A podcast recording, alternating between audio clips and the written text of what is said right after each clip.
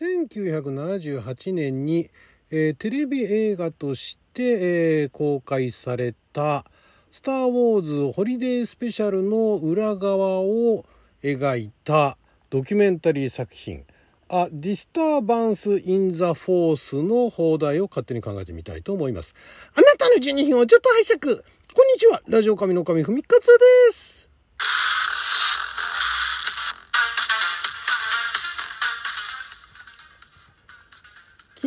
は2023年4月14日金曜日六曜は旋回戦勝でございました。もう土曜日になっちゃいましたけれども。毎週金曜日は日本公開前の日本で公開するかどうかもわからない洋画の放題を考える洋画の放題を考えますのコーナーをお届けしておりますが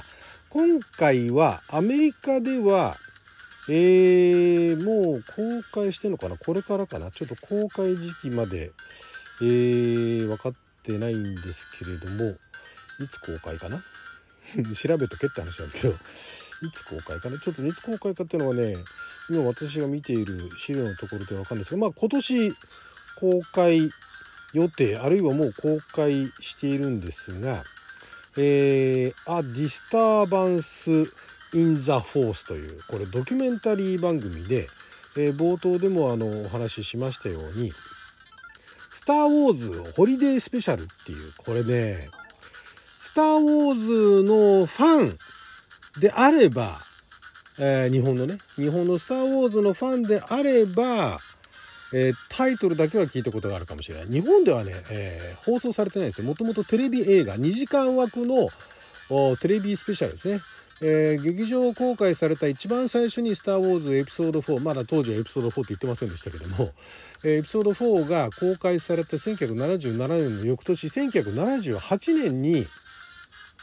まずその「スター・ウォーズ・ホリデー・スペシャル」っていうのが、えー、公開放送され放送っていうか、まあ、放送ですよね、えー、2時間スペシャル映画っていうのが放送されたんですけれどもまあこれがですね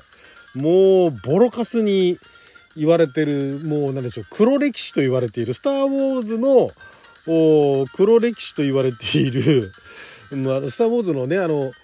えー、劇中のねお話とは違う意味でその「スター・ウォーズ」の中での黒歴史と言われている、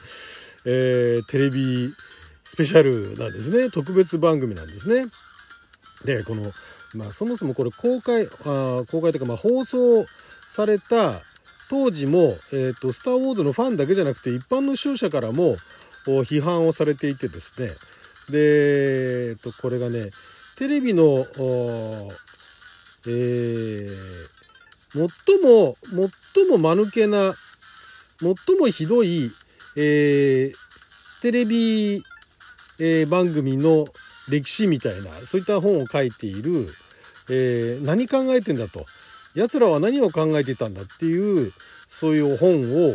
書いたあ人がこのホリデースペシャル1位に挙げてんですね。テレビ史上最悪の2時間って言ってたんですね。っていうぐらいひどいと。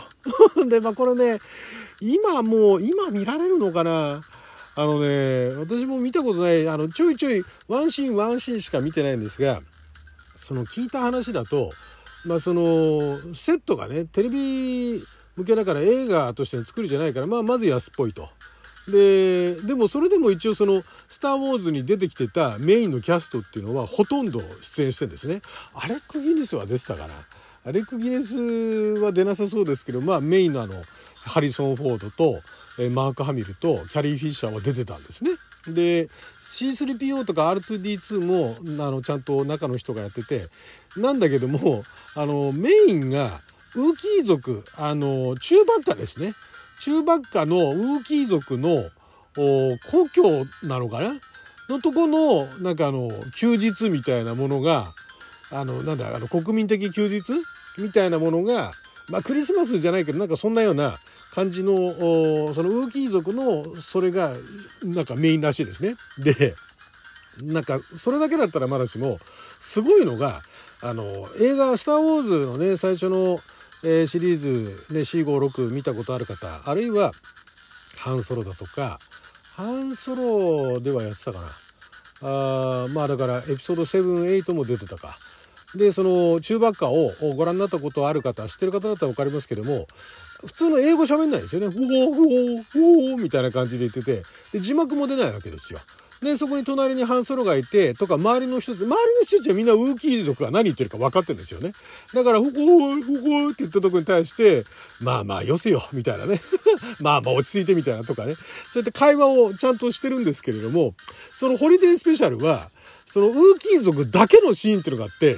で、字幕も一切なくて、ほーほーつって、家族がみんなそれで喋ってて、なんだかさっぱりわからんっていうね、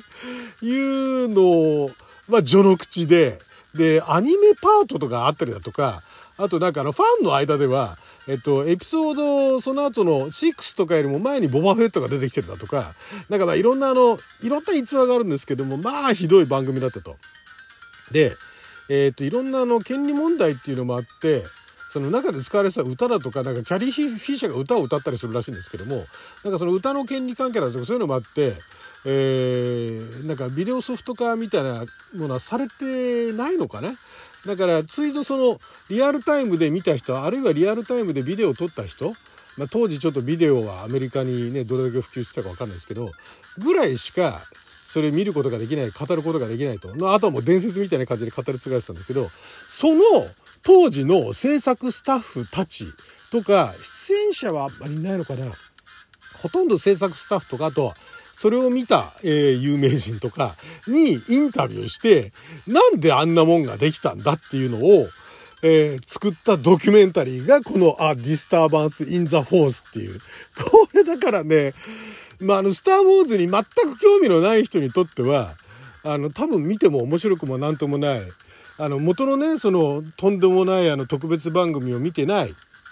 なおかつ、スター・ウォーズファンでもない、人にとっては面白くもなんともないと思うんですけど、スター・ウォーズファンだったりだとか、当時そのね、あの、特別番組を見て、口あんぐりだった人にとっては、これはね、なんでこんなのができたんだって多分ね、明かされてないんですよ。あまり詳しいこと。これ、すごい、そういう意味では貴重なドキュメンタリーだと思うんですね。で、日本でもスター・ウォーズファンって結構いますから、その、なんかホリデースペシャル、スター・ウォーズホリデースペシャルがとんでもない番組だったっていうのぐらいは、ファンの間では多分あの有名な話なんで結構これね日本で公開することができたらそれはそれでねあの見る人いるんじゃないかなとまあだからせめて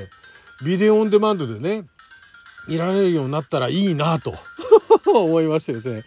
こんなもう今頃作ったんだと思ってね何がきっかけで今作ったのか分かんないですけど監督さんが監督って言って一応ジェレミー・クンさんとスティーブ・コザクさんの名前が挙がってるんですが2人ともプロデューサーですね。だからプロデューサーであとはあのジェレミー・クンさんがあと編集もやってるっていう。でだからプロデューサーだから、まあ、いろんな人を集めて当時の監督とかもねにもインタビューしてんですよ。ブルースブルースなんだっけな。えっ、ー、とねこの監督がえっ、とスティーブあじゃねえやスティーブ・コザクじゃないこの、えー、ホリデースペシャルの監督のあスティーブ・ビンダーか。スティーブ・ビンダーさんとかにもえー、なんかね合ってるらしいなスティーブ・ビンダー違うかな。スティーブ・ビンダースティーブ・ビンダーにはさすがにあ聞いてますね。スティーブ・ビンダーにも聞いてますしあとはそのホリデースペシャルを作ったスタッフだとかあとあのウィアード・アルヤンコビックあのお笑いの人ですよね。なんかにもえインタビューしてなんか関わったんですかね。なのでこれはねこれ2時間近くぐらいあるらしいんですけどもこれ私も見たいですよね。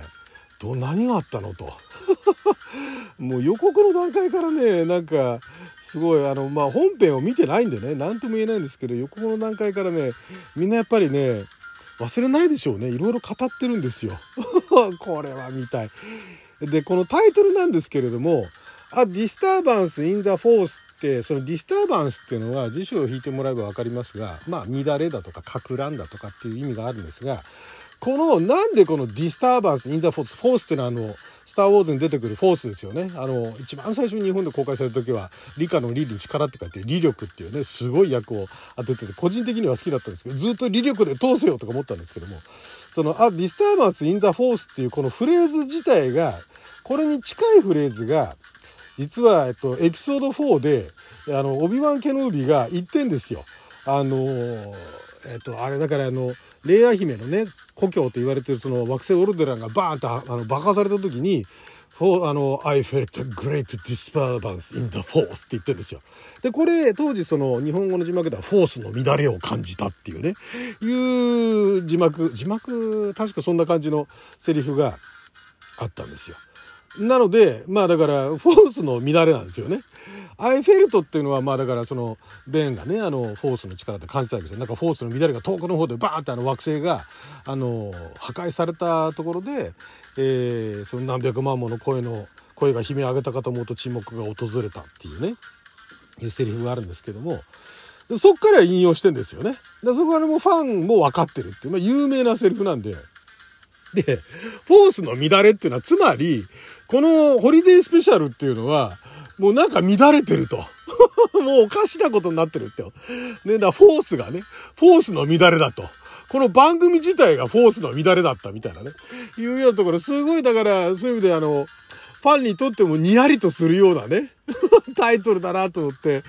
これね、でもね、 Disturbance in the Force ってカタカナにしてもわかんないし、もういっそのことだから、その、字幕でやってるように、フォースの乱れでいいと思うんですよ。これ。まあだから、ホリデースペシャル、ホリデースペシャルドキュメンタリー、えー、フォースの乱れっつってね いうタイトルでいいんじゃないかと思うんですけど、いかがでしょうか。はい、ということで12分間の貴重なお時間いただきありがとうございました。それじゃあまた。